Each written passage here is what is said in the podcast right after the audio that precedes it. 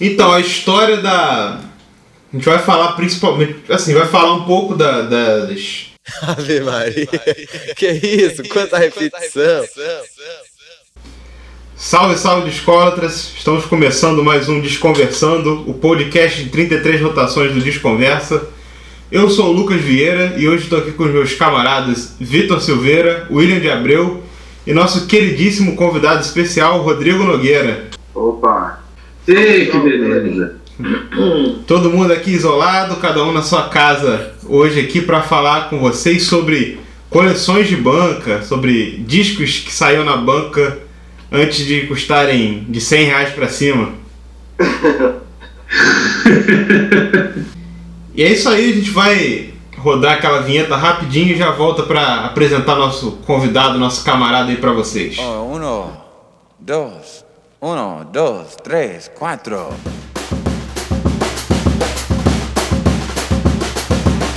Desconversando podcast, podcast, podcast, podcast.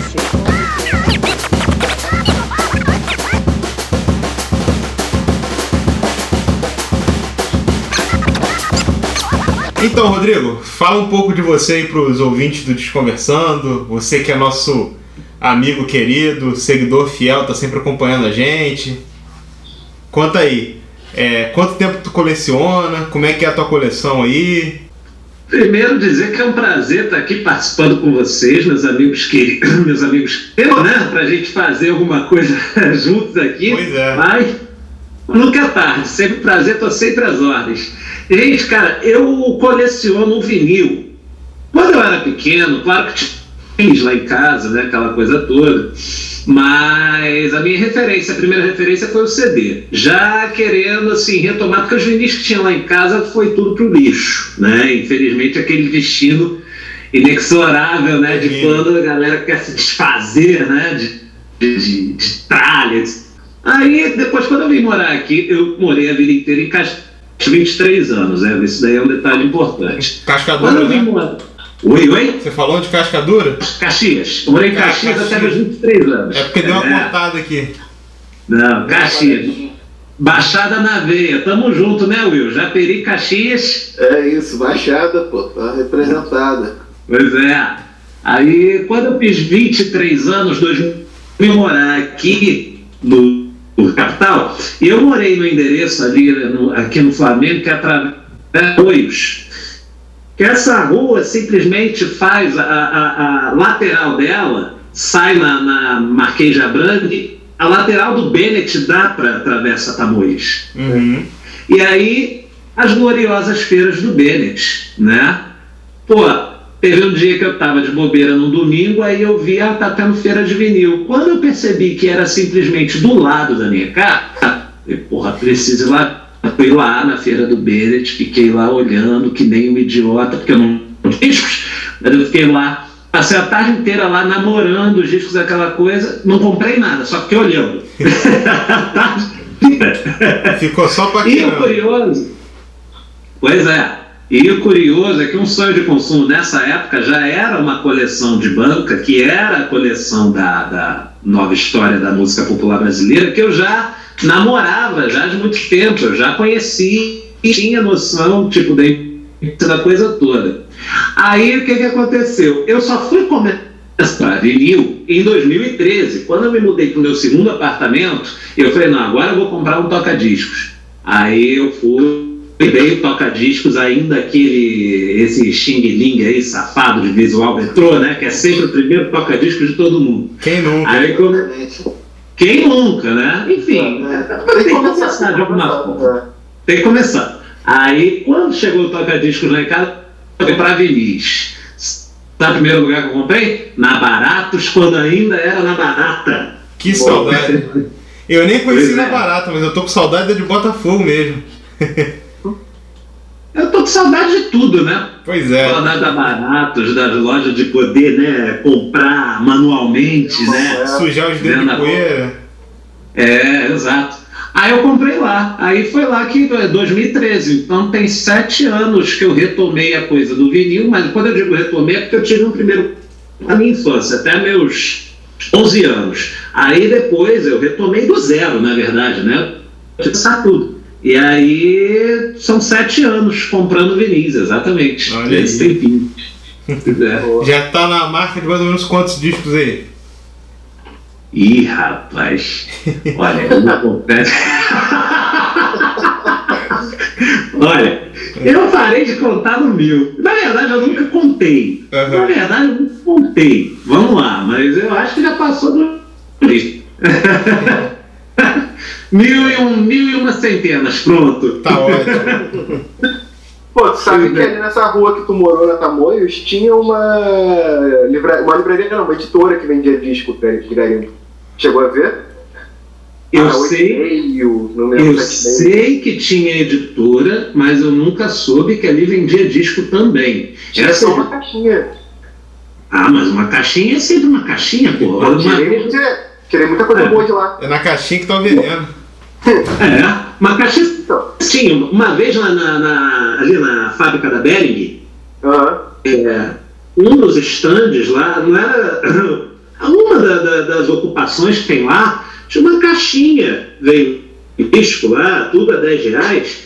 Eu não lembro o que que eu comprei lá, que estava muito barato, mas eu comprei, é, agora me deu um branco, mas tinha discos interessantes que lugares que eu acho um preço bizarro, lá estava tudo a 10 reais. Eu comprei, agora eu não lembro qual foi, mas é- uma caixinha é sempre uma salvação, pô. Eu lembrei disso porque nessa editora eu peguei o Milagre dos Peixes ao vivo, Opa! vários, vários discos, assim, tudo 10 reais cada um. Maravilha. Porra, Eu acho que ele talvez ele recebesse de doação e deixasse assim, lá pra, pra fazer uma grana. Não, certamente, eu lembro dessa. Desculpa? Não, eu falei, é, provavelmente deve ser isso mesmo. É, eu, eu lembro que eu lembro dessa editora, eu nunca fui lá, ela não abria todo dia, ela era ocasional, mas às vezes rolavam lá uns eventos, umas confraternizações e tal. Eu sempre passava em frente e falei, pô, eu queria chegar nesse lugar. Você acha que fechou depois? Fechou depois. Eu passava lá, ocasionalmente estava aberto, eu entrava pra ficar olhando e conversando com alguém, sei lá, eu sempre.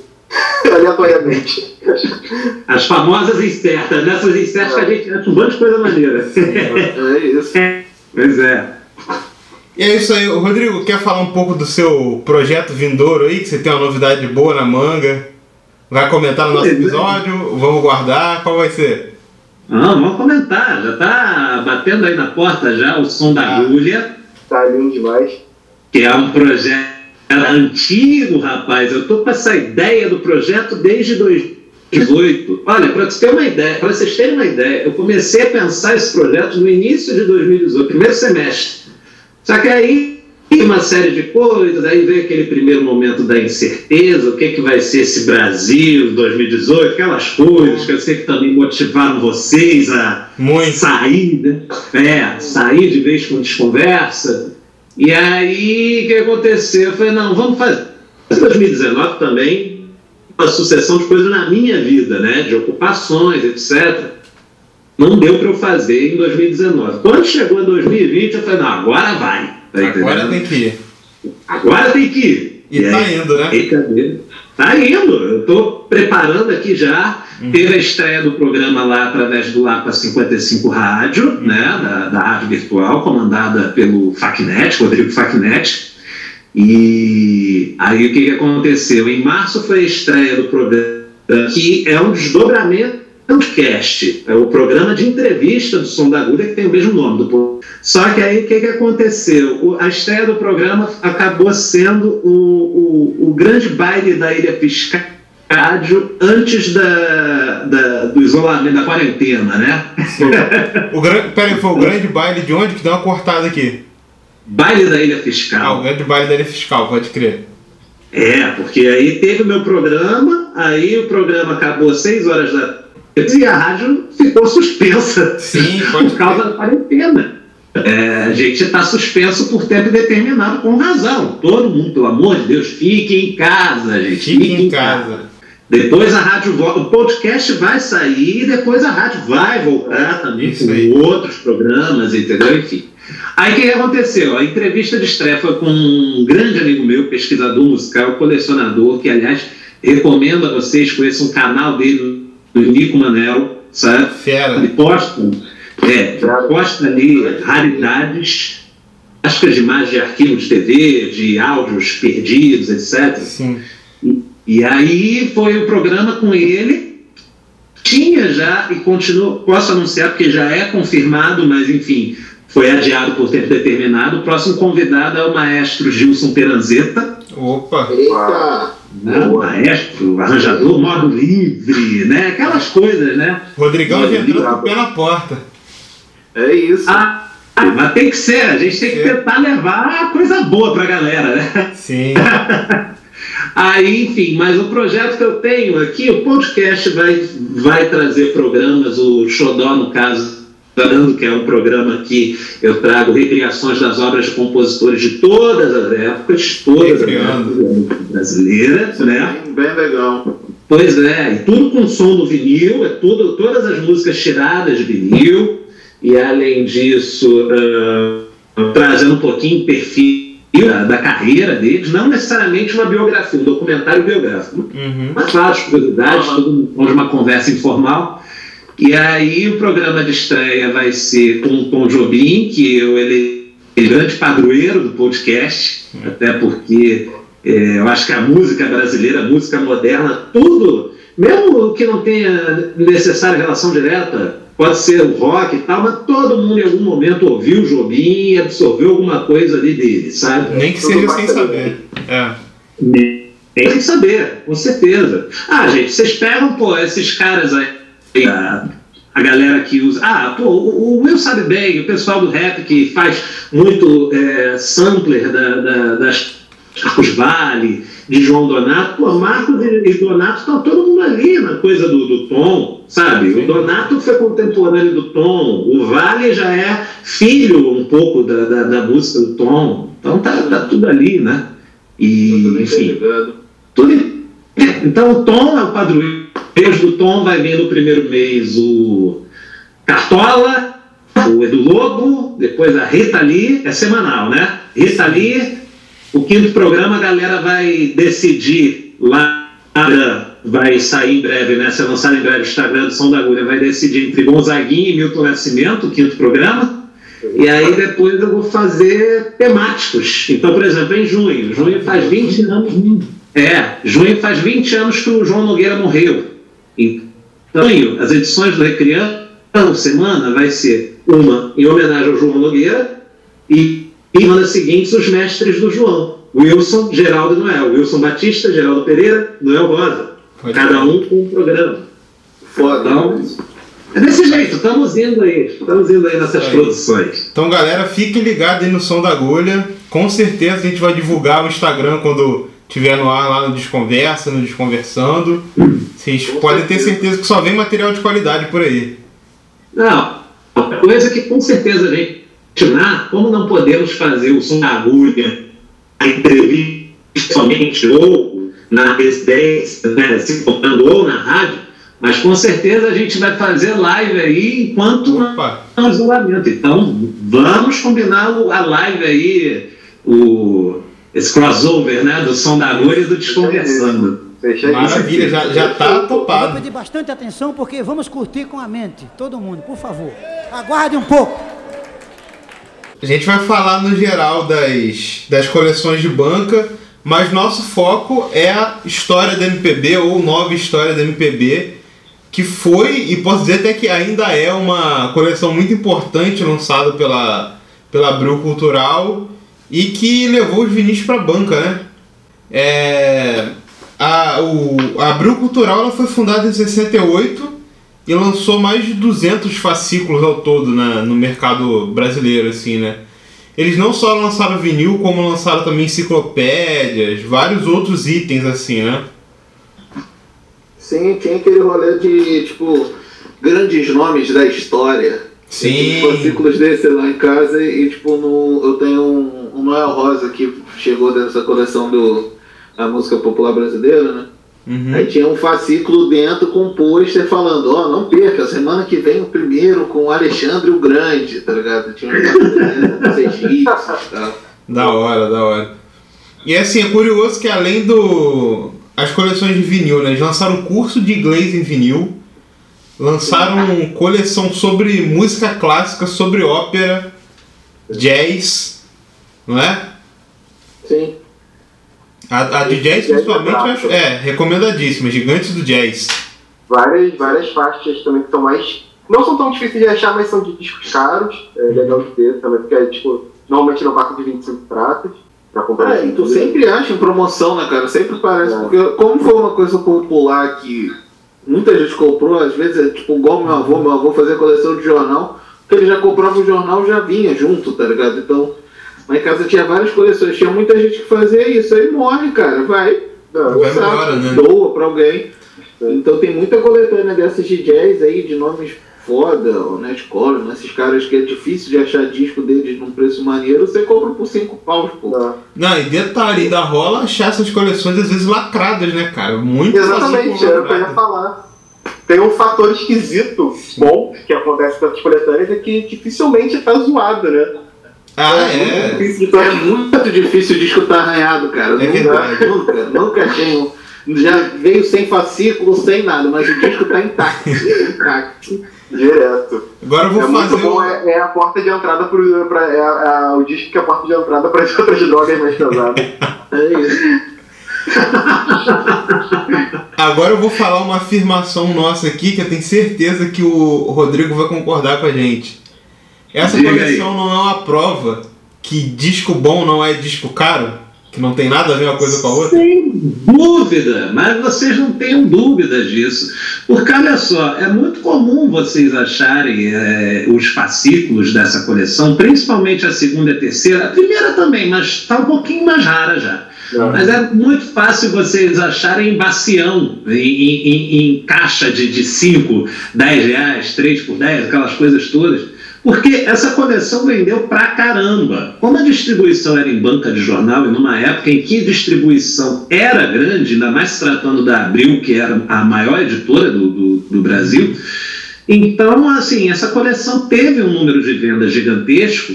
Então, como vendeu bastante, você acha com muita facilidade isso em qualquer lugar do Brasil. Que a Abril tinha esse alcance nacional, né? Então, assim, às vezes você pode até, como o Will falou bem, você pode até não achar o fascículo, mas você acha, às vezes, o disco perdido lá. Sim.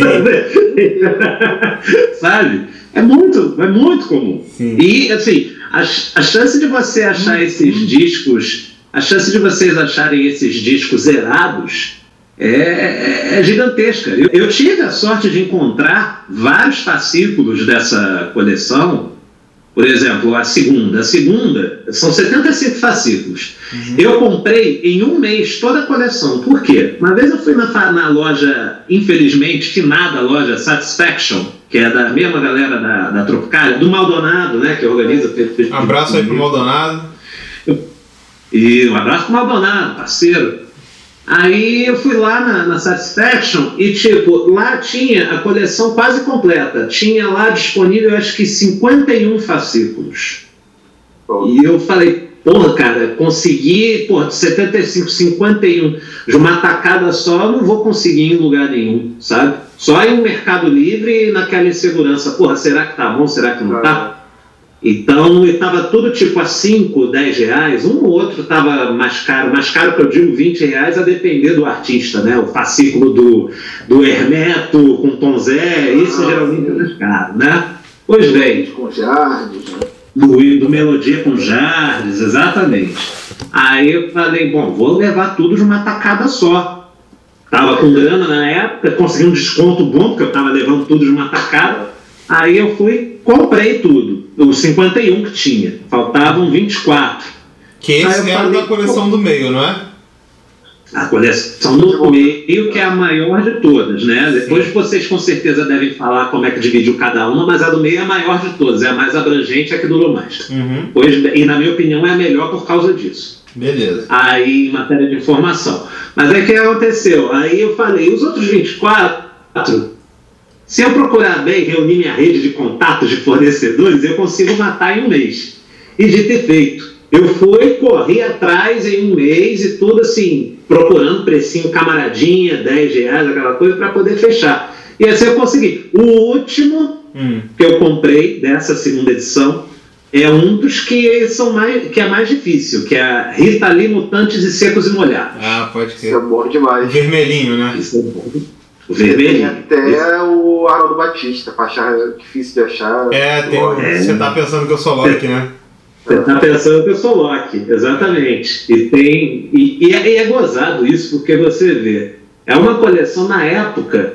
O rock, ele é. Não, o rock é música pop, eles não eram vistos como uma, como uma expressão da música popular brasileira. Rolava aquela separação. Tanto pela questão do nacionalismo, como também com o próprio preconceito com o estilo musical. Sim. E aí é, é Essa muito coleção louco ilustra isso, né? ilustra isso total. E é muito louco e muito bom que eles tenham feito esse fascículo na época, não só em razão disso, de tentar incluir isso dentro da coisa da, da música brasileira, mas também porque, por exemplo, o fascículo da Rita tem frenéticas, tem perigosas. Sei que eu sou bonita e gostosa. Porra, cara, botar isso na coleção eu acho fantástico, mas na época isso daí não devia ser visto, digamos, com bons olhos pela, pela crítica musical, formadora de opinião. Sim. tá? Então eu achei isso aí muito avançado, eu gostei muito disso. É. E você vê que além disso, acho que assim, principalmente nessa que é a do meio, é, Hum. o que aparece de rock além desse fascículo é um que é Raul Seixas e Novos Baianos. Que Sim, também. Raul Raul Moraes e Novos Baianos. É, Moraes e Novos Baianos. O, é, Rita, com Mutantes e Secos e Molhados. Uhum. E. É, rock rock mesmo são esses dois. Porque, É, porque tem foram o. os, os que estouraram, assim, né? Que tiveram um sucesso grande. O resto que teve de rock nessa época ficou muito underground, assim. Ficou. É, eles têm o, o fascículo do Macané e do Melodia, que na cronologia lá saiu imediatamente antes do- desses dois, né? Aham. Não é rock, mas está ali naquela coisa do underground, né? Está Você flertando. pode botar aí. É, É, você pós-tropicália, né? Oi? Esse bololô do pós-tropicália, né? Que é meio difícil de categorizar em potinho, né? O jazz, Exato. o melodia, o rock, É. o- toda uma galera, né? Pós-tropicália que ficou meio. é, é, ficou taxado de maldito, mas não tem nada de maldito, mas é o, a pós-tropicália ali, né? Que é aquele bololô ali da, da- um híbrido, né? É, tem o fascículo do, do Alceu Valença com, com o Geraldinho Azevedo e o, e o Marcos Vinícius, que o Marcos Vinícius é um compositor pernambucano, né, daquela cena de lá. Ele acabou ficando mais à margem um pouquinho, mas o Alceu e o Geraldo nessa época ainda não eram tão associados àquela coisa da música nordestina de raiz, era aquela música nordestina já mais avançada, rock, meio lisérgico Era de também, né? vanguarda mesmo, né? a vanguarda. E talvez um rock, entre aspas, que aí que na época eles já não eram mais rock, quer dizer, um era, o outro não. O Roberto Erasmo, né? É, Quem- Ah, verdade. É. E aí no fascículo do Roberto Erasmo, tanto da segunda quanto da terceira, não lembro se no da primeira tem, tem aquela gravação do Roberto imitando escancaradamente o João Gilberto, né? Joãozinho, né? João e Maria. Nossa. Eu acho que foi o Roberto da segunda que foi o mais vendido de todos, uma coisa dessa, vamos Ah, bem provável. Eu tinha, eu, tinha lido, eu tinha lido isso no artigo aí que eu mandei pra me preparar. Vou Pronto, fazer uma tá? pergunta. Vocês quando falam segundo, qual é Hum. o nome que tava a coleção? Então, é porque vou, vou explicar mais ou menos a estrutura. Que foi o seguinte, é, a Abril começou com isso de colocar disco nas bancas e tudo mais. O selo foi fundado em 68, a primeira coleção começou em 70. E aí teve essas divisões, que foi a primeira, foram quantos fascículos, Rodrigo? A primeira? 48 na primeira. 48. Durante 70. Isso, durante 70 a 72. Certo. E aí, pra galera de casa aí que, que ainda não conhece ou que tem alguma dúvida, pra vocês identificarem, esses são sempre com a capa contornada de preto, assim. Essa é a primeira coleção. É, isso, isso aí. Aí veio a segunda com 75, não é isso? Fascículos. Isso. Lançada, foi em 75 também, não é? No ano de 75? Não, se- 76, 76 até 79. Sim. Que eram lançados quinzenalmente também. Sempre aí- quinzenal. Sim, foi durante esses três anos. E aí teve a terceira. Essa, ela normalmente é colorida. Tem um padrão, mas, por exemplo, se a capa puxa mais pro azul, aí onde está escrito o nome dos artistas tá uma tarja azul e o nome escrito em branco. E aí depois veio, nos anos 80, acho que 82, né? Isso, certinho. Teve uma que a capa era toda branca.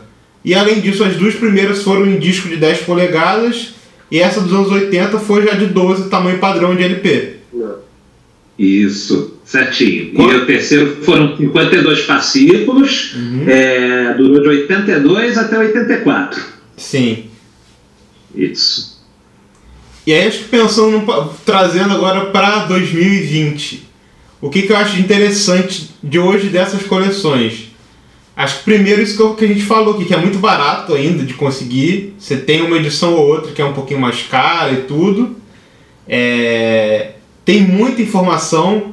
Tipo, você quer conhecer um artista desse, saber sobre a vida dele, não é texto de, de Wikipédia. Eu tava lendo a do Gil, da, que saiu em 71, que é da primeira tiragem.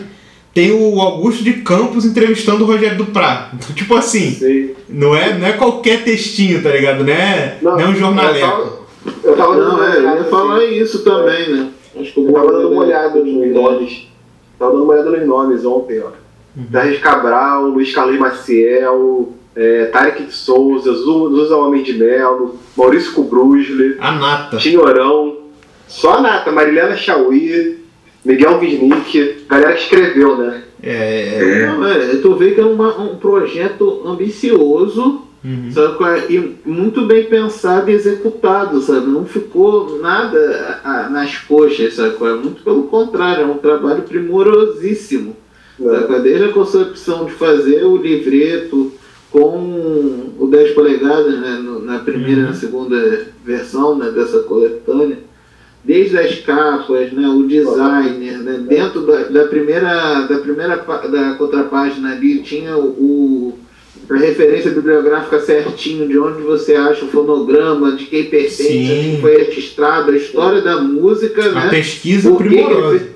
É, uma pesquisa é, de, de almanac, né? De escola, né? De perfeito, assim, né? Aí depois vinha um- um texto assinado por esses craques aí, né? Da escrita, que o, da crítica musical brasileira, que o Buba citou. E, cara, é isso, né? Não é brincadeirinha, não é um texto porco, né, cara? É um trabalho maravilhoso, né? E as fotos também, né, cara? A pesquisa Nossa, é muito boa, né, cara? Tem cada fotografia, assim, que eu tenho três fascículos do Milton, né, que já apareceu, coisa assim. Um eu já separei pra poder fazer um quadro, cara, que é uma foto maravilhosa do Milton, sabe? Ah, o quadro é com a foto do Milton ou é aquela ilustração do Elifas, o, o, o Will? Não, não, uma foto mesmo, tem uma foto, Foto mesmo, mesmo. de capa inteira, assim, que é, que é bem bonito. Eu É. vi ontem, eu vi ontem uma entrevista com o Elifas, curtinha no YouTube, ele falando que a carreira dele começou ali, né? É. E ele veio de um, de um projeto meio mal sucedido, acho que foi no Placar, não lembro. É, foi a revista Placar. Placar. É. Aí ele falou, me convidaram, caí dentro, e foi daí que veio minha carreira. Devo tudo a essa coleção. Foi, porque o Elifas é o seguinte: primeiro que o traço do Elifas eu acho que é o traço mais característico das capas de, da, da música brasileira, né? Das capas de disco, junto com um pouco o, o Melo Menezes também em menor proporção, mas ele também é muito identificado. Só que o Elifas você bate o olho e tu já identifica. Na e na primeira, na hora, e na primeira edição da coleção, ele assumiu essa parte do projeto visual, né?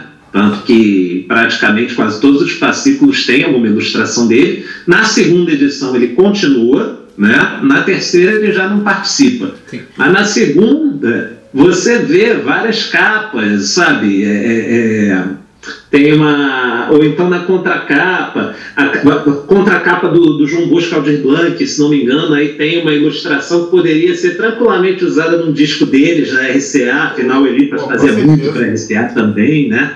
Então, assim, é uma coisa muito fantástica. E tem outro lance que vale a pena comentar, que além dessas participações aí do- do- dos críticos, de cronistas, etc., de ensaístas, era legal também quando os próprios artistas resolviam escrever também algum textinho, alguma coisa. Então tem, por exemplo, no fascículo do Paulinho da Viola, Clementina escrevendo. Aí ela até dizia, ela dizendo uma coisa sensacional que ela fala assim, é, ah, porque eu considero o Sinal Fechado uma obra-prima, mas é uma música que, não, que eu não consigo cantar. Isso daí é só para cantores que sejam mais elaborados para interpretar, mas é uma obra-prima. pode, né? A Clementina falando é. isso, né?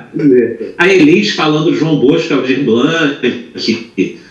Eu acho que no do Edu Lobo, não, o Edu fala, eu acho que no do Milton, agora eu não recordo, mas tinha essas interações assim muito, muito interessantes, sabe? Tava bem Então, muito bom, muito bom.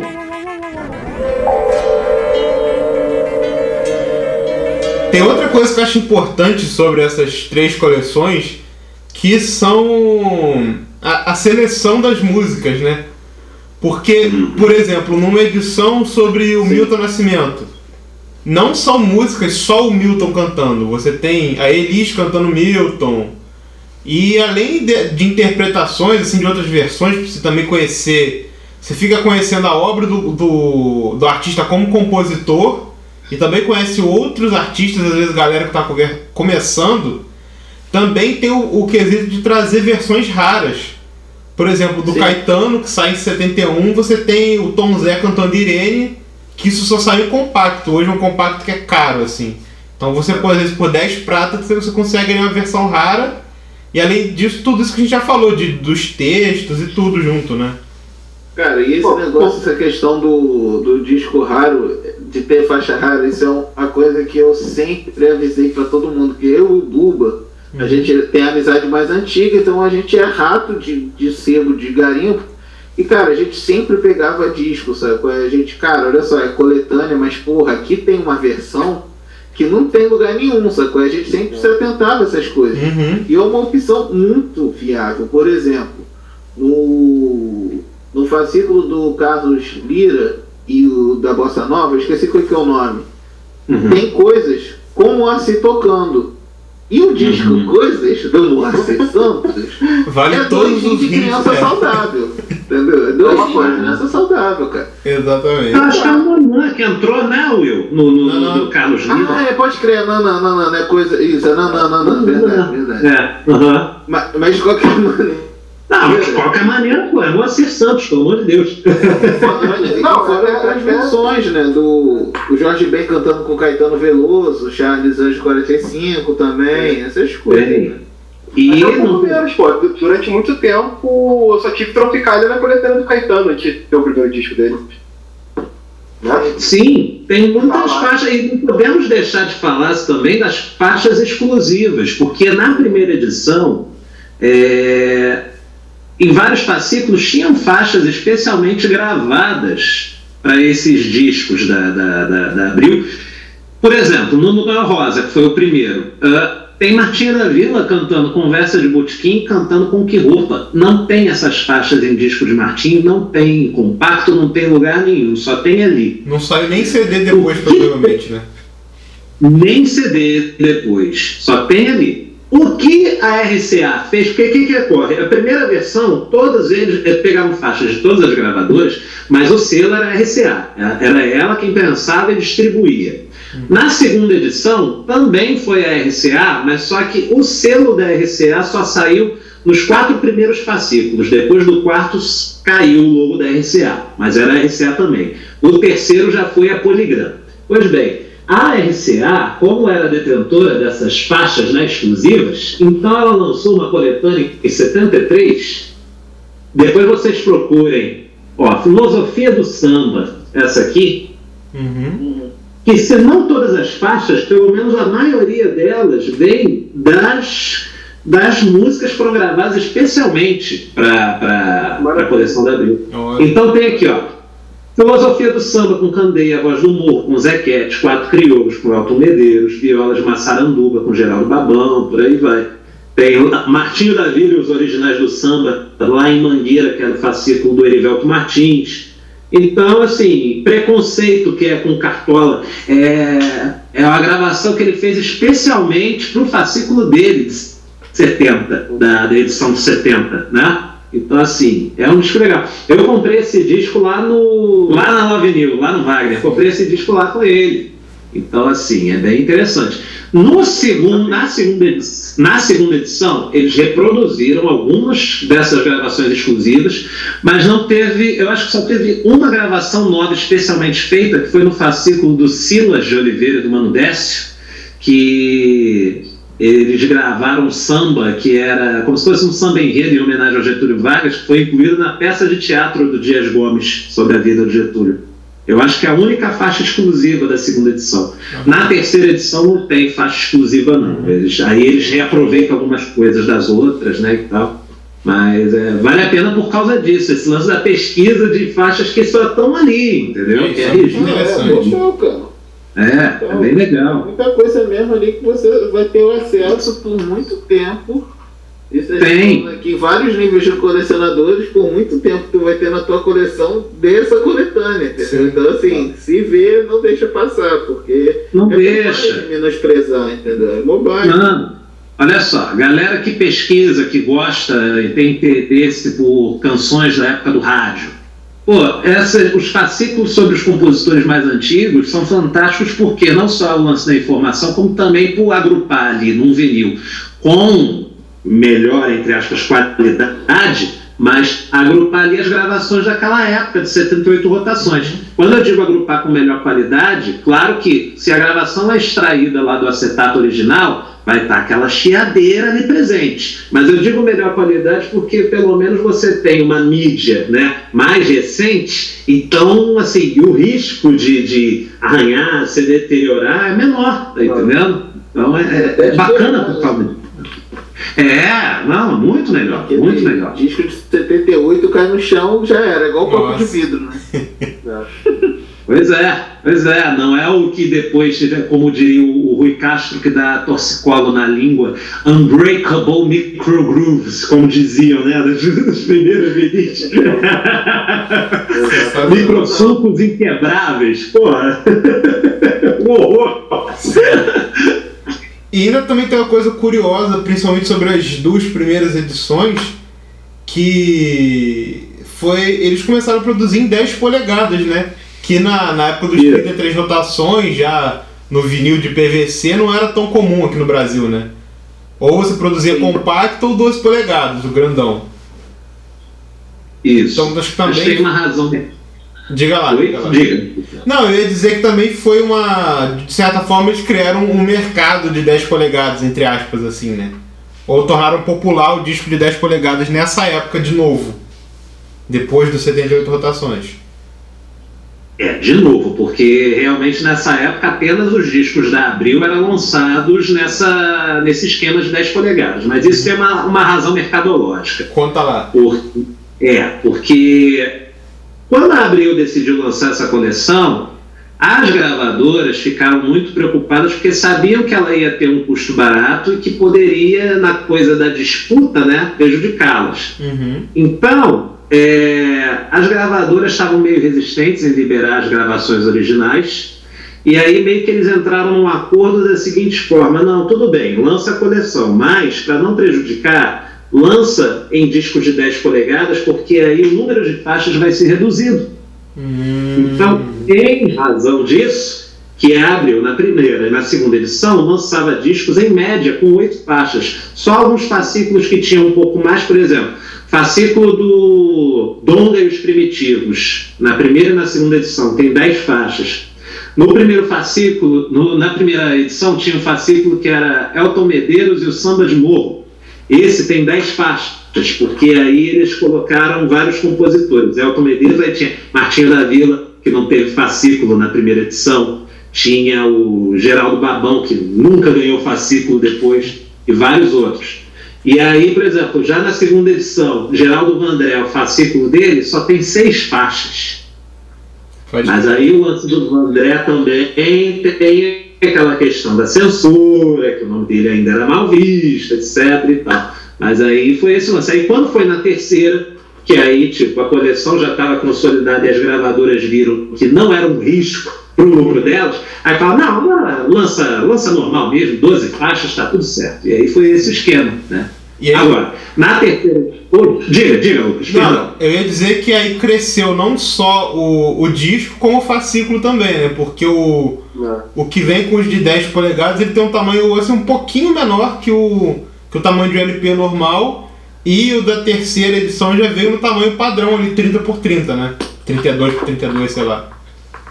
vem no tamanho padrão, porém aí é que está o lance. se você perguntar, se você perguntar assim, Rodrigo, qual coleção que você acha das três melhor?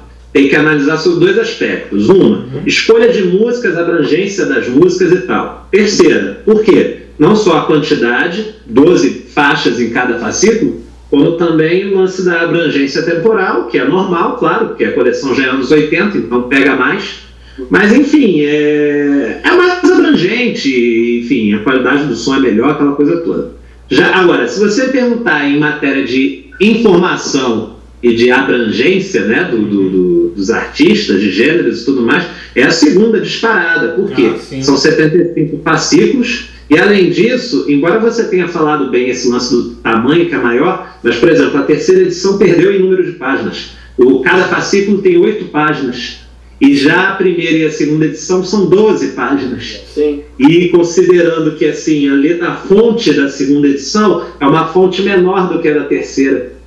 Então, assim, tem é, espaço de muito mais informação acumulada ali e tal. Então, realmente, para consulta e tal, a segunda é, é mais interessante. Já foi Uma eleito. coisa, interessa- uma coisa interessante que a gente descobriu um tempo atrás, e eu voltei anteontem pesquisando pro episódio, é, tem, uma facu tem uma universidade em São Paulo que digitalizou a terceira edição, a Unesp.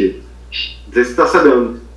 Eu descobri hoje, eu não sabia e fiquei muito contente com isso. Pois é, eu dei uma olhada no É site, ótimo, eu, né? eu tinha visto só o, o artigo né, da, da, da bolsista, trabalhando no projeto, mas eu fui lá no site, é só, é, fica disponível só na Unesp, né? Então o pessoal de São Paulo pode ir lá e dar uma consultada, né? Os fascículos estão digitalizados, as obras também. Quem quiser dar um, dar um confere antes de, de começar a comprar, é uma boa. É. E é bom que fica pro futuro também, né? A, a, a- como é que se chama? O Fica para posteridade, pra posteridade né? Exatamente, a preocupação de guardar a memória da parada. Sim, sim. Eu vi que você tava com cara de quem não ia cantar, né? Tava esquecido, rapaz. Quando me lembrei, já foi em cima da hora. Ah, meu Deus! Ah! A gente bota no, no, no post o link também, né? Pra galera dar uma acessada. Sim, sim, vai chegar lá, vai estar lá. Várias coisas que a gente comentou aqui já Sim. tô caçando os links. É, mas tirando esse, Buba, que você pesquisou, eu tinha até pesquisado um tempo atrás, mas não tem, né? Ou tem, tipo um PDFzão do lado, né? Oi? Ah, tá, olha só, tem, tem na real um índice falando sobre cada disco, com um PDF referente a cada disco que foi digitalizado, mas a gente não tem acesso a isso. Até por causa do direito autoral, né? Fica, mas para consulta dentro da universidade, eles têm, sim. Ah, entendi. Mas tinha que ser essa porra, tinha que ser free, né, cara? Já, já Ah, tá coisa. certeza. Porque assim, Mas é que. é, é, diz, você entende mais disso, né? Mas é porque é engraçado, né? Mesmo uma coisa sendo com fins, sem fins lucrativos, né? E sim informativos, né? Fica pegado, né? Porque você não pode reproduzir aquilo ali, né? Né, também tem o lance do direito autoral, é, é muita gravadora envolvida, muita gente envolvida, muito fonograma, que nem, nem sei se tipo, é, pertence ao próprio artista, a gravadora. Ia ser um rolezão É, fazer isso. Ia ser um rolezão pra universidade fazer isso. Pelo que eu vi, é um, é um orientador e um bolsista no projeto só. Também Porque isso aí é. todo mundo Guerreiros, hein? Isso. Guerreiros. Ô, guerreiros! Então, de parabéns. Somos É, fãs. digitalizar, digitalizar 52 fascículos, aquela coisa toda, guerreiros. De parabéns mesmo. Trabalhão. Trabalhão. Agora, é, tem umas coisas curiosas que, por exemplo, que eu queria comentar Uhum. da, da, da coleção, que é o seguinte, por exemplo, é, na terceira edição, eu comprei, eu não contei como é que eu consegui a terceira edição. Foi uma cagada federal. Eu estava olhando no Mercado Livre, eu já tinha a segunda completa. Eu estava olhando no Mercado Livre, sei lá, de bobeira. Eu não gosto de comprar disco no Mercado Livre, não, tá? Em tese. Mas às vezes eu não tenho nada o que fazer. Eu falei, deixa eu ver o que, que aparece lá e tal. Aí um belo dia eu vi o, um cara de São Paulo, eu acho. É, Era de São Paulo. Ele estava vendendo a coleção completa, a primeira e a terceira edição. Tá? É, cada um anúncio separado. Pô, a terceira edição estava custando, sei lá, acho que uns 500 reais, um pouco menos, não lembro. Pô, eu olhei assim. 10 conto cada um praticamente, né? 10 conto cada um, é. Aí eu vi as imagens, as imagens pareciam ok, e ainda estava dizendo que vinha com aquelas caixas, porque é- essa coleção que eu falei, eles tinham umas caixas, né, que você guardava. Isso é raríssimo. Isso é raríssimo. Aí, pois bem, vinha com as caixas. Aí eu vi as fotos, as fotos pareciam ok, vi a reputação do vendedor, verdinho, bonitinho. Falei, Pô, eu vou comprar essa bagaça aí. Parcelei em duas, três vezes, não lembro. Aí, tá, encomendei. E beleza, mandou, tá, prazo legal, ok. Quando chegou lá em casa, eu lembro que eu estava viajando na época para Curitiba. A encomenda chegou quando eu estava em Curitiba. Quando eu voltei para o Rio, que eu chego em casa ansioso, né, para ver a coleção completa. Cara, quando eu abri, os discos simplesmente não estavam lacrados. Não estavam, mas estavam zerados. A capa branca tende a ficar velha, né? Pegar aquele borrô, aquele amarelo com o tempo. Cara, não tinha nada amarelo. Tava tudo branco. Parecia que tinha saído da banca de jornal. Os discos zerados. Não precisei nem limpar para tocar. Ô, levado, Porra, cara, pelo amor de Deus, o cara nunca ouviu quem colecionou e tal. então Abriu pegou e da guardou, né? é, então pegou uns- algum estoque perdido. E aí que vem a coisa curiosa. Estava tão zerado que o fascículo número um, que é o do Chico, veio com um prospecto. Geralmente essas coleções de banca tinham lance de prospecto, né? Quando, quando começava. Mas vem aqui com prospecto, plano de obra, aquela coisa toda. E aí que Completo mesmo. completo. E agora que vem a curiosidade, que eu fiquei chateado, porque vendo aqui, eu falei, cara, a coleção foi interrompida. A terceira edição não foi concluída, digamos, com o planejamento inicial. Por quê? Caramba. Pelo que, pelo que diz aqui, a intenção deles era lançar também discos relacionados a grandes intérpretes, porque a maioria dos, dos discos da coleção eram compositores ou gêneros musicais. Na terceira, a ideia era que também aumentasse para intérpretes. Então a tendência era que tivesse fascículos sobre Regina, tivesse fascículos sobre, sobre Gal Costa, por exemplo, sabe? Cantores do rádio, essas coisas. Maísa e por aí vai. E outra, ainda diz aqui, por exemplo, e vai conhecer a miscelânea de tendências e estilos que caracterizam os novos tempos, com Gonzaguinha, teve, Milton, teve, Fagner, teve, Moraes Moreira e Rita Lee.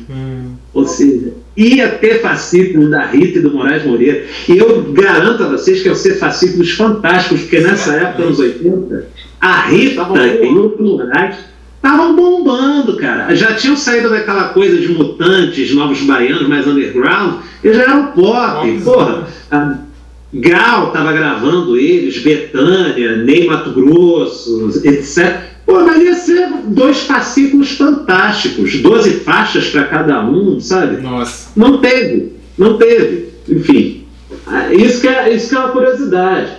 Agora, tem um outro lance que é o seguinte: no primeiro do, do- da segunda edição, o do Chico também, né?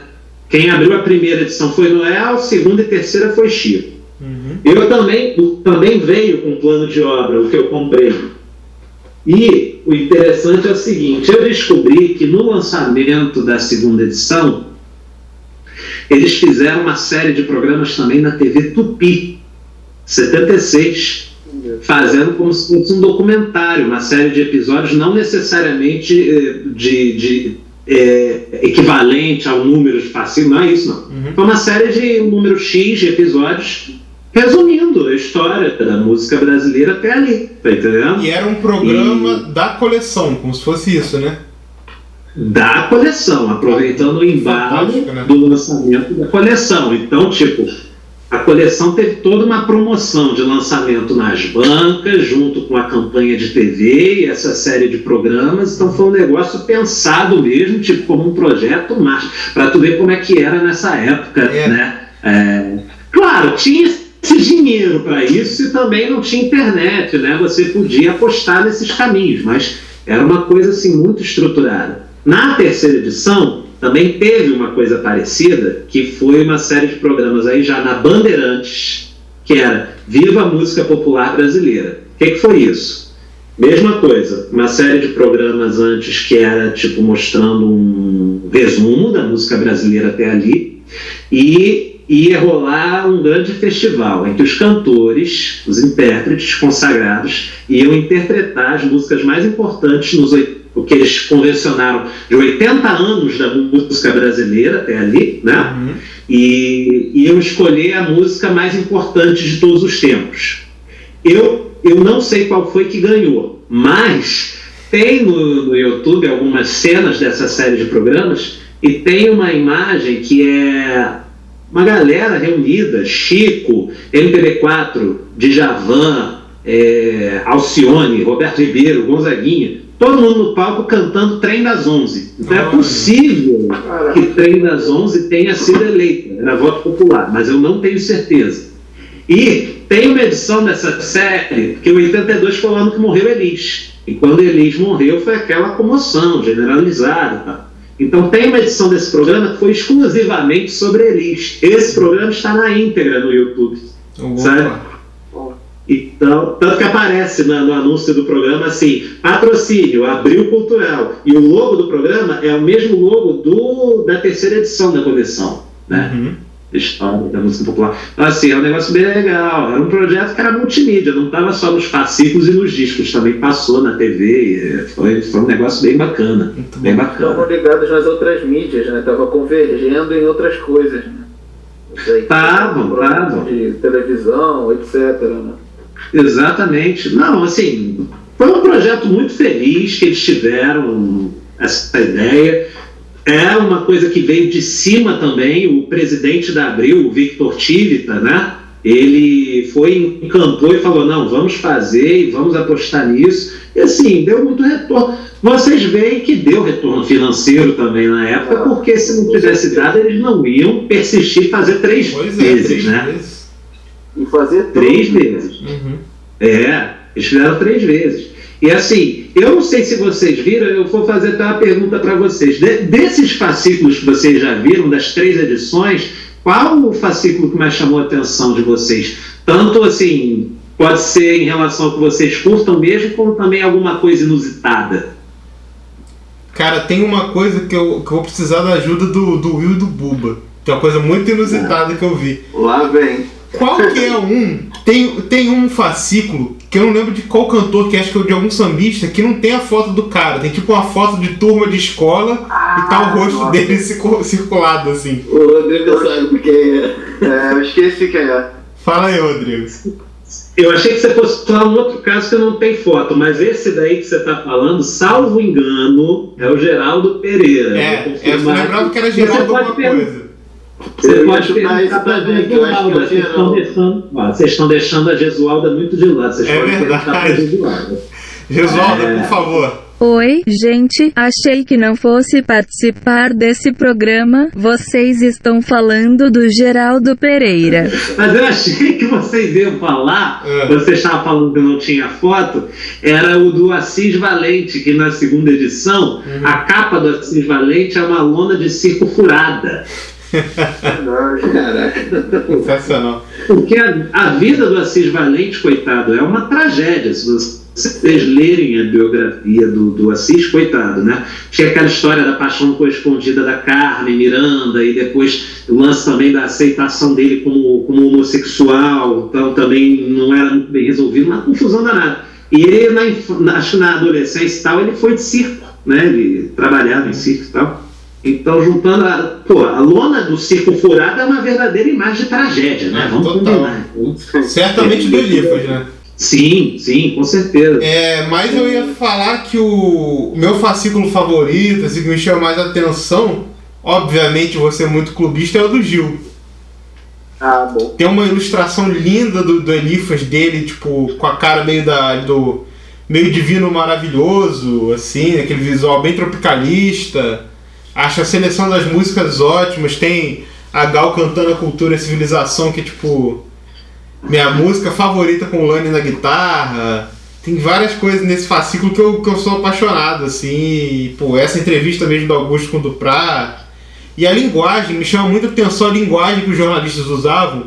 Porque eram esses caras muito cabeças, mas era uma, uma linguagem assim, acessível E tinha um pouco do, do- da linguagem mais coloquial da época, gírias, aquele.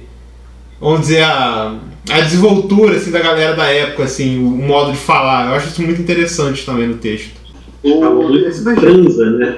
Transa não o disco do Caetano, mas fala o verbo transar, né? verbo Que até os anos 80 era bem comum. Eu acho que esse do Gil foi o primeiro que eu comprei lá pra 2006, 2007. Foi o primeiro que eu tive em mãos. O da primeira edição ou da segunda? Da segunda, eu acho. Agora eu não Uhum. tenho certeza. Da segunda é o que ele tá com. Tipo uma bandana vermelha na cabeça, assim. É, eu acho que foi da segunda, sim. Isso. Mas Por uma eu- casa capa preta também. Por um acaso. É. É. O meu, eu não vou nem falar meu favorito, mas eu vou contar uma história curiosa. eu volto e meia, pessoal que sabe, tô jogando disco no Discord, boto lá, né? Aí eu peguei o do Johnny Alf, ouvi, achei legal, mas eu pensei, ah, talvez consiga de novo, vou botar aqui. Que eu vendo disco e, e acabo pegando a grana que eu recebo do disco pra comprar mais disco, reinvestir, né? aí eu. Aí, ah, minto. Eu fiz isso porque eu achei uma, um outro lacrado. Aí eu comprei o lacrado, abri e fiquei, falei, vou ficar com esse lacrado e vou vender o outro. Acho que estão, sei lá, 50, 60 pratas que eu botei. O preço mais barato eu acho que era 80. Eu sempre boto o preço mais baixo, né? Possível. Uhum. Aí veio um suíço e comprou. Aí ele mandou mensagem, pô, tu não tem mais nenhum desse aí não? Quantos tu conseguiu, eu compro. e lá fui eu. Lá fui eu rodar todas as lojas do Rio de Janeiro no dia seguinte, consegui quatro, comprei quatro. Fiz 240 pratas com discos. Caraca! Mandei pro suíço e peguei esse dinheiro e gastei nas lojas do Rio de Janeiro de novo. São pessoas como você que inflacionam o mercado. Não, não, pior que, não, cara.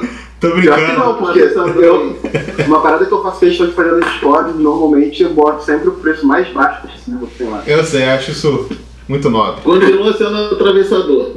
Orgulho atravessador. Ô, Buba, o que, o que do Johnny Alf encantou tanto o suíço naquele fascículo? Você sabe? É, não, faço, não faço a menor ideia. Eu tentei Olha, eu depois ele não deu bola. É, eu desconfio, claro, Johnny Alf, a galera, lá o estrangeiro adora bossa nova, é fato.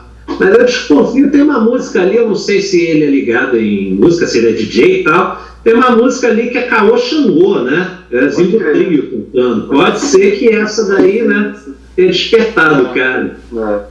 Ele vai ouvir até furar a faixa e, não tem É. mais de reserva. Tu acabou com o estoque do fascículo do Johnny Alf. Porra. No Brasil. No Rio Não, é um fascículo do Buba. Não, é um fascículo muito procurado esse aí, tá? O da primeira, o da capa preta, né? Não é esse? É, é. É, esse aí, é. Muito procurado. Depois eu ainda tenho o meu lá que ficou. O meu, eu fiquei com o que eu achei lacrado. Eu passei por caras piores. Fez bem. Ele que lute. Ele que lute. O. Cara, o, o, o- que eu lembro dessa coleção, meu tio, né, o pai da, da Tainá, né, minha prima, um violonista, Tainá Caldeira, um abraço, um beijo, saudade, prima. É, a gente ficava rindo, cara, do fascículo do Chico Buarque, da primeira edição. E tem Uhum. fotos dele com a Marieta Severo dentro de um teatro, que são fotos horríveis. com a Marieta Severo tirando comida do dente. uma sequência horrorosa. Tipo, ela assim, ó. Comendo, o Chico rindo pra caralho, ela dando um esporro no Chico, tá ligado? O Chico rindo mesmo, assim, tipo, desesperado. É? E ela dando um esporro, aí no outro tá o Chico com cara de cu, qual é? Uma sequência que a pessoa que escolheu odiava o Chico Buarque, a Marieta Severo, tá ligado? É, é horrível, a gente caía na gargalhada com essa porra, qual é? Foto de revista de fofoca, né? É, tipo isso. Bem pior, cara. Assim, caralho, catando comida do dente, tirando comida do dente. Mas falando assim, uma, um- uma edição minha favorita, assim, cara, eu, eu gosto muito do. Da do Jorge Ben, né? Do, do Milton, tem umas versões maneiras ali, cara. E eu gosto muito dessa coleção por, pelo tamanho, ela é ótima para poder tocar, gente que toca na noite, coisa assim, o disco é muito bom para carregar. Sacou? Uhum. Então, caraca, eu gosto muito do, do- da, da edição do Jorge Ben. A primeira do Caetano é muito boa, que o Lucas já falou aqui. Do Gil também é irada. E eu gosto muito, muito, assim, muito, muito uma do, a do Jardim com Luiz Melodia. Tem Choro de Arcanjo. Ô, Eu sempre toco essa música, que é o Ah, Jardim com que orquestra, né? Tabajara. É, Tabajara. Nossa, Tabajara. essa música é maravilhosa, cara.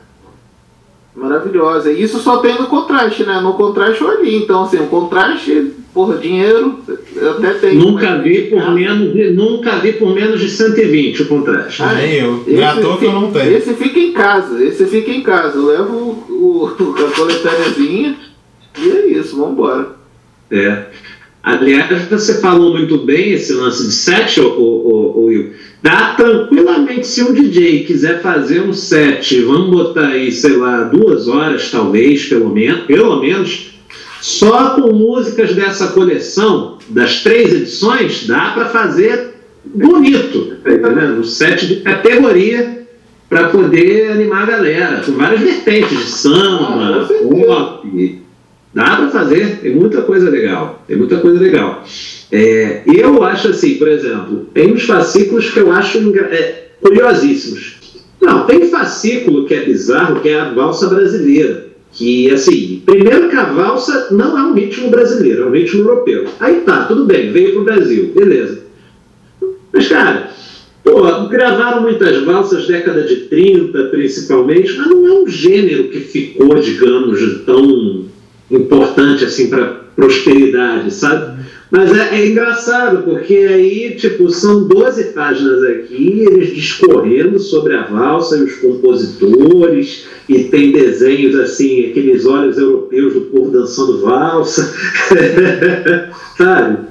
Aí tem foto aqui do Francisco Alves, é um negócio bem, digamos, pitoresco, né? Por assim dizer. Mas vale, para título É, de registro vale. E não foi Vai. tipo, numa época que, tipo, tinha alguma novela que tinha valsa no, no enredo, não foi nada disso também, né?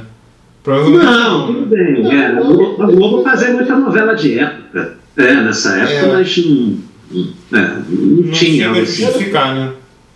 Não, é, É. é até esquisito, né? Porque é uma coisa, sei lá, os caras devem ter pensado assim, vamos pegar um ritmo, né? Uma coisa de primórdios, coisas assim, sei lá, mas é meio solto, né? Ficou meio solto, né? Você Ficou, poderia tem- pensar outros ritmos, né? Outras coisas, como você bem apontou, né? A valsa é um ritmo que a gente fez uma versão e tal, né? Nem vamos discutir isso, mas não é uma coisa nossa, né? Não veio, a gente não reinventou a, a valsa, né? Não. Agora, tem fascículos interessantíssimos, por exemplo, tem no- na segunda edição, tem dois fascículos de choro, que é o Abel Ferreira e o Choro, e tem o, o Jacó do Bandolim e o Choro, se não me engano. E tem um que é maravilhoso, que é música caipira. Aí é que você vê que a música sertaneja, tipo, a, a- a verdadeira, é uma coisa fantástica. Não Ah, é esse sertanejo que veio aparecer depois, não. É a música caipira de raiz, sabe? É um fascículo. Aí na terceira edição eles lançaram outro ampliado, né? Com mais músicas. É muito bom. Tem também na segunda edição os fascículos dos nordestinos. São dois, é Manezinho Araújo, os nordestinos, e o Jackson do Pandeiro, os nordestinos. Ou seja, todos os nordestinos da música raiz do Nordeste, tirando o Luiz Gonzaga, obviamente, que ganhou um fascículo próprio, né? Com, dividindo com Humberto Teixeira. Mas, cara, é outro lance maneiro. E outro, que aí eu separei aqui, ah, ah, que são os fascículos. Eles lançaram quatro fascículos, dois de escolas de samba e dois de carnaval. E você pergunta, tem diferença? Tem. Por quê? O fascículo de carnaval, são esses dois, é, são fascículos que falam da coisa da tradição carnavalesca no Brasil, e aí eles colocam tanto as marchinhas como aqueles sambas de carnaval, né? Não é samba enredo de escola de samba, sambas feitos para o carnaval, né? Carnaval de Tipo, é Isso, exatamente, carnaval de rua. E os fascículos de escolas de samba, aí sim, são sobre, são sobre os sambas de enredo e os sambas de terreiro, né? Então eles desdobraram em dois fascículos e aí trazendo, eh, tipo, a, a, a, a história das escolas de samba mais importantes, falando dos quesitos, que são avaliados no desfile. E, cara, para vocês verem, a preocupação com, com, com uma abrangência tão grande que eles falam até das escolas mais importantes de São Paulo. Isso numa época que o Carnaval de São Paulo não tinha representatividade no Brasil, né? Nível nacional. Mas, assim, negócio muito doido. A última faixa, e aí o fascículo de escola de samba é o último da segunda edição. A última faixa é o Tom Zé cantando samba enredo da camisa verde e branco de 71, chamado Sonho Colorido de um Pintor. Porra, cara, para eles chegarem nesse ponto de detalhe, de botar um samba do Carnaval de São Paulo, tem que bater palmas para esse, pra esse conselho editorial. Cantando sabe? pelo Tom Zé ainda, né? Não, E com Tom Zé. é, a questão também do marketing, né? É uma praça super importante, né? São Paulo, né? De consumir, para trazer aquela galera para poder comprar essa coleção toda, né? Exato, exato. Então, assim, tem esses fascículos que são curiosos, esses aí que, que, que, que eu falei. Agora, se você- se você me perguntar, Rodrigo, qual é o fascículo que você mais gosta? Eu acho que o fascículo do Macalé com Melodia é muito especial. Assim como eu também gosto muito, tudo bem, Ivan Lins é um dos meus ídolos, mas eu acho que o fascículo que ele divide com o Gonzaguinha é interessante. Aí quando vai para a terceira edição, cada um ganha o seu exclusivo, fica melhor ainda. Que os dois já tinham eu crescido gosto- bem, né? Oi? Que os dois já tinham crescido bem, assim, a carreira deles, né? Já, já, bastante. E eu gosto muito dos. Na terceira edição, eu gosto muito dos fascículos do Tom Jobim e do Jorge Ben. A seleção musical desses dois na terceira edição é fantástica. bem é sacanagem mesmo. É. É, é roxa. Ah, é. E tem mais um que eu quero destacar. Não posso deixar, que eu olhei aqui a lista, eu bati eu lembrei. Na terceira edição, o Silas de Oliveira e o Mano Décio da Viola ganham a companhia da Dona Ivone Lara no fascículo. Porque aí ela já estava, né? Sim. Já estava mais em evidência. Então é o, é o fascículo do Império Serrano, né? Então, sambas dessa turma toda aí é um negócio muito bom, muito legal. E a pergunta que eu faço pra todos nós aqui: qual foi o fascículo que vocês acham que ficou faltando? Quem que vocês acham que de- deveria estar na coleção e não esteve? E aí, pergunta difícil, hein? Quem começa aí? Eu, ou se me dessem o, o- a, a curadoria de alguma edição, eu mandaria Itamar Assunção. Boa. Mas é o problema tem Itamar que que surgiu terceira. nos anos 80, né, pô? Teria que ser a terceira edição, né? Pois é, é. Quarta edição, na verdade. é, É a quarta, quarta. porque 82, é.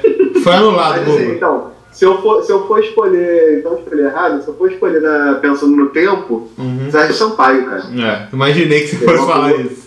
Não teria, não teria muita regravação também, mas faixas exclusivas.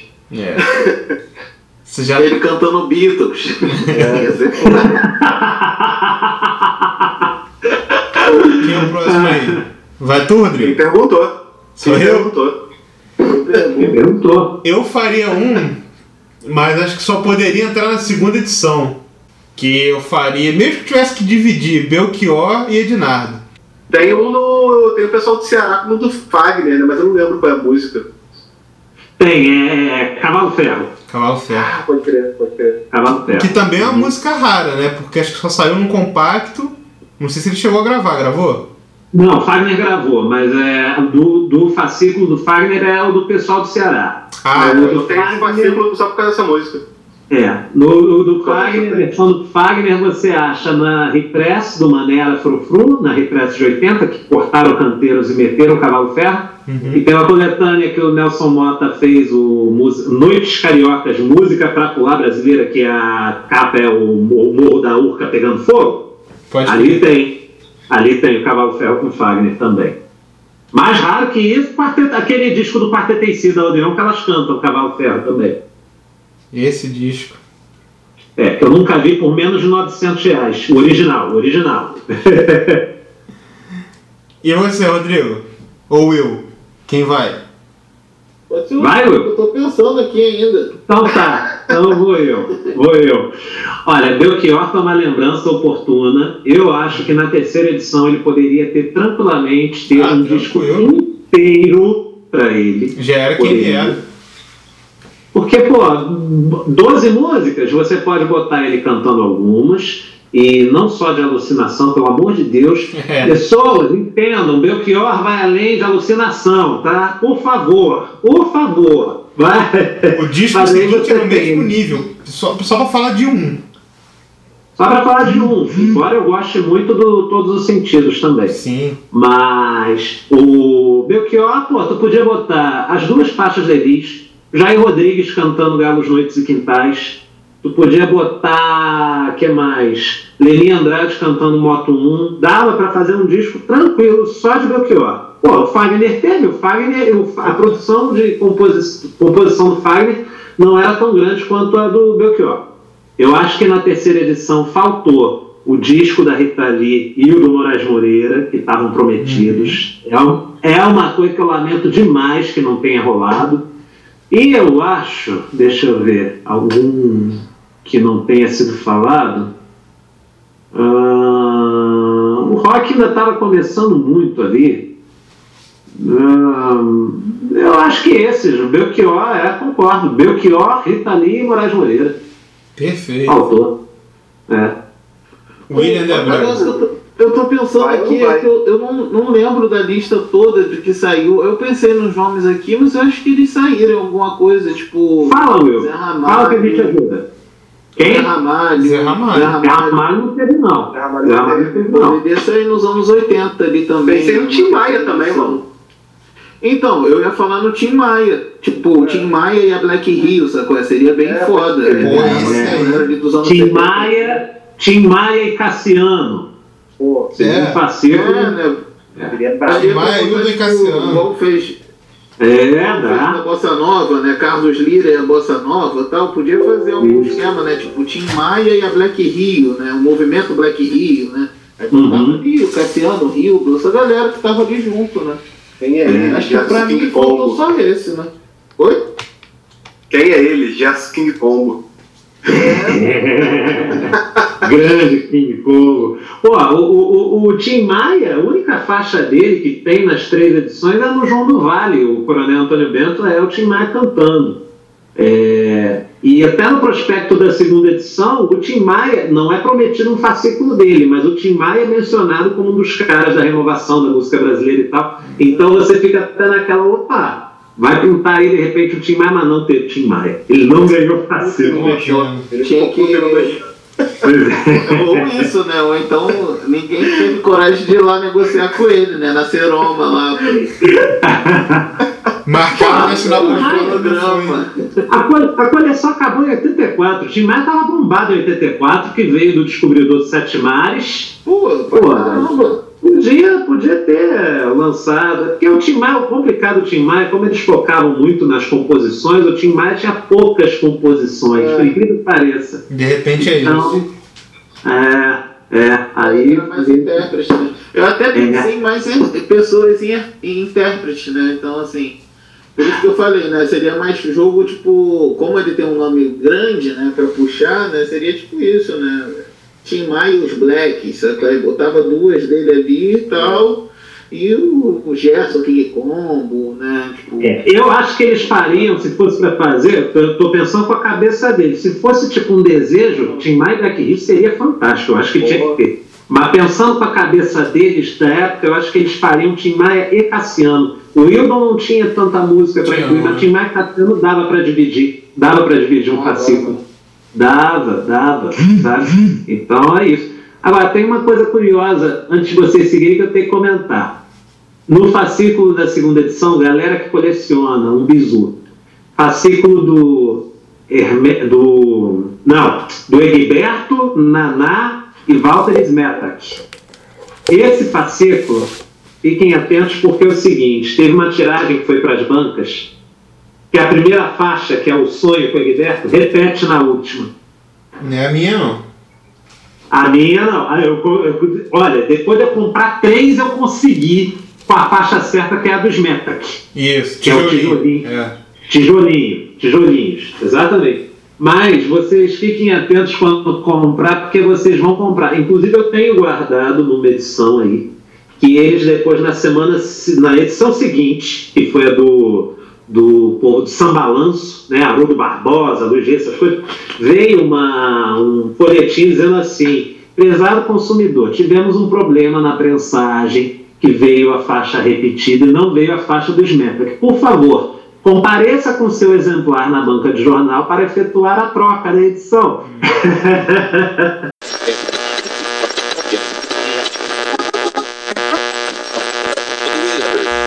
Vamos lá, bom, eh, finalizando aqui, chegando no final do nosso programa, eu queria perguntar ao nosso querido convidado, é, assim, para você, qual o legado que essa coleção deixa? Quais foram os frutos, os filhos dela? Porque acho que, tipo assim, ela foi pioneira e depois, tipo, saíram várias coleções, na época do CD também saíram várias. Porque, como que você vê isso, Rodrigo? Qual que é o, o legado para você? Eu acho que o legado é, primeiro, a coleção, a- as coleções da Abril, as três edições, elas permitem que toda pessoa que gosta de música e tem interesse assim, genuíno de querer pesquisar e conhecer a, a versatilidade da música brasileira, elas podem aí que vão ser muito bem atendidas. Você vê, eu sempre pego o exemplo da segunda edição, que é a mais abrangente, né? Começa lá no Pedro Pedreiro do, do, do Chico Buarque, a primeira faixa do primeiro fascículo, vai até o, o samba enredo paulista, que o Tom Zé canta no último fascículo, a última faixa do último. Cara, e ali passei por tudo. Vocês veem que passa até pela valsa que eu comentei, ou pelos primitivos da época de Donga, tem gravação ali original. Então, assim, é um negócio muito fantástico. Além de ser um excelente material de pesquisa. Para eu preparar o roteiro do, do, do Recriando, lá do Som da Agulha, eu sempre recorro aos fascículos dessa coleção quando o homenageado está lá, né? Quando o homenageado está tá incluído na coleção. Então, assim, isso é muito bacana. É uma pena que depois disso tenha havido poucas coleções. Eu acho que a Abril, por exemplo, poderia ter lançado mais uma já na fase do CD, não lançou. Quem tomou a iniciativa de lançar foi o Elifas Andreato na Editora Globo, MPB Compositores, saiu ali por volta de 97, por aí. Foram 40 fascículos com CDs, no mesmo esquema, né? na, mesma, na mesma pegada da, da coleção da Abril. Aí ele lançou também, em continuidade a essa MPB Compositores, ele lançou uma coleção só sobre a história do samba, que é completíssima também, sabe? 40 fascículos e CDs e pegando todas as vertentes do samba do Brasil, sabe? Até 97. Foi comemorando na os 80 anos da primeira gravação de samba, né? Do, pelo telefone. E atualmente, quem está tomando agora essa iniciativa, uma iniciativa nova, eu anuncio em primeira mão, porque tá. é- é- eu acho que é revistas de cultura que, que produz, mas o nome do projeto é Cadernos de Música, organizado pelo fantástico jornalista Leonardo Lixotti, mestre de nós todos, né? Com certeza, professor. Grande abraço. Nosso professor, mandamos um abraço para ele. Isso aí. E ele está organizando, e é um projeto muito bacana, porque são revistas é, que lembra muito essas revistas da Noise, né, que acompanham os discos da Noise Record. E todo mês, para a pessoa que assinar, pagando um preço X, que acho que é R$ 49,90, é, eles vão mandar duas revistas com 48 páginas cada uma, e com ilustração, fartamente ilustrada, com artigos, com entrevistas, e sempre enfocando num um artista consagrado e no outro um artista contemporâneo. Então, no primeiro mês, eles vão lançar é, a- uma do Vinícius e uma da Letrux, sabe? E todos os meses vai ser nesse mesmo esquema. E aí até perguntei para ele, poxa, mas tem um número previsto? Ele está falando, não, é ilimitado enquanto a editora quiser fazer. Eu falei, opa, gostei. Então, eu acho que tende a ser, digamos, para as futuras gerações, quem sabe, uma nova história da MPB, quarta edição, né? Essa daí vai se tornar.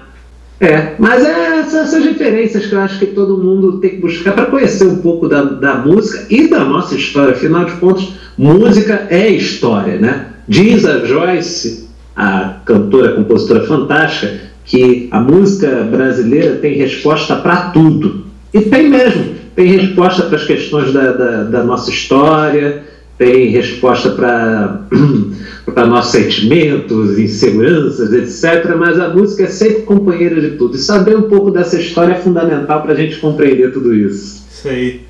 Um abraço para Joyce e para Leonardo Lixotti, que já participaram do Desconversando. Fato. Verdade. Isso aí. Obrigado. Dom arigato. Galera, e para encerrar, é, primeiro aqui agradecer ao Rodrigo por, esse, por essa aula, essa parceria de sempre. Imagina, Lembrar aula, aula são vocês. Somos aula nós, são então. vocês. E lembrar a galera do Som da Agulha, fiquem ligados aí no, nas redes do Rodrigo, que já é um projeto que a gente já é fã. E é isso aí, Rodrigo. A casa tá sempre aberta, o Desconversa, Desconversando. E é isso aí. Quer deixar sua, sua palavrinha final aí? Tamo junto, vamos girando ao som do vinil. Essa daí já é, já é o slogan do que virá no som da agulha. E é o que eu digo sempre: o amor vencerá, viva a democracia e escutem música, escutem música, isso que é importante. Beleza, brigadão Rodrigo. Queria agradecer aí também a galera de casa, nosso público. Lembrar pra galera sempre de seguir o arroba desconverso, arroba desconversando. Visitar o nosso site www.desconversa.com. A gente tem postagem diária sobre música e sobre vinil. E por último, e não menos importante, a gente tem a nossa indicação O Nelson Mota deu a nota que hoje o som é rock and roll. que vai ser feita, claro, pelo nosso convidado Rodrigo. A pergunta de hoje vai ser um pouco diferente, Rodrigo. Eu quero ouvir de você o seguinte: você tá andando, você tá garimpando, vamos dizer que a gente tem um planeta, que a gente tem uma cidade, que a gente pode sair na rua. E aí você tá na loja e chega um garoto de 16 anos e vê lá a, a caixa da, da nova história do MPB, tá olhando os fascículos. E ele pergunta assim, pô, tenho dinheiro pra comprar um só, qual que você me indica levar?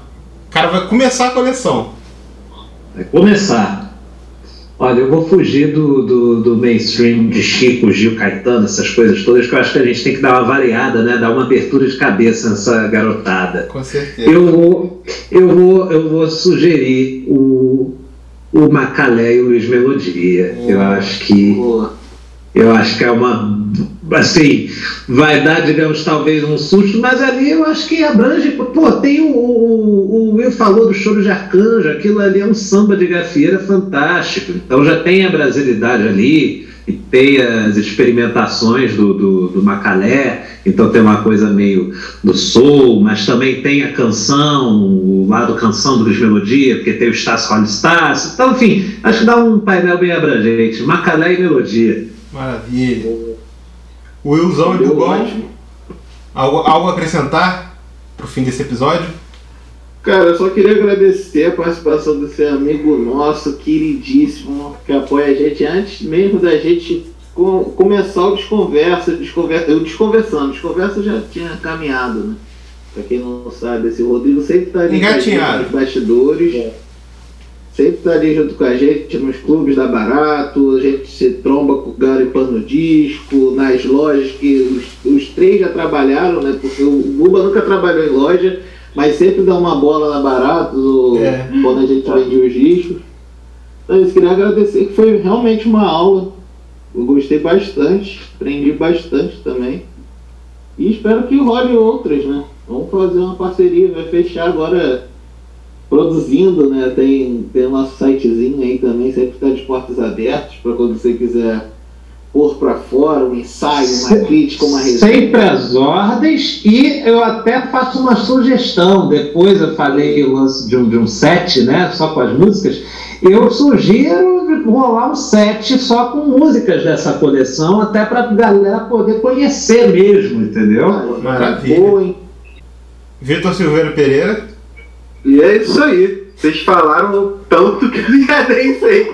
Só tenho a agradecer a participação do Rodrigo. É, em breve a gente se tromba aí na rua, né? Que nem a gente sempre se esbarra. De Não, novo, não pode se esbarrar. Então, não pode se esbarrar tanto, mas aquele abraço. E galera, não ouçam presidente, ouçam música. Isso aí. É isso. Beleza, galera? Aquele Valeu. abraço em 33 votações pra todo mundo aí e até o próximo episódio. Valeu! Valeu, valeu, abraço. Fiquem em casa.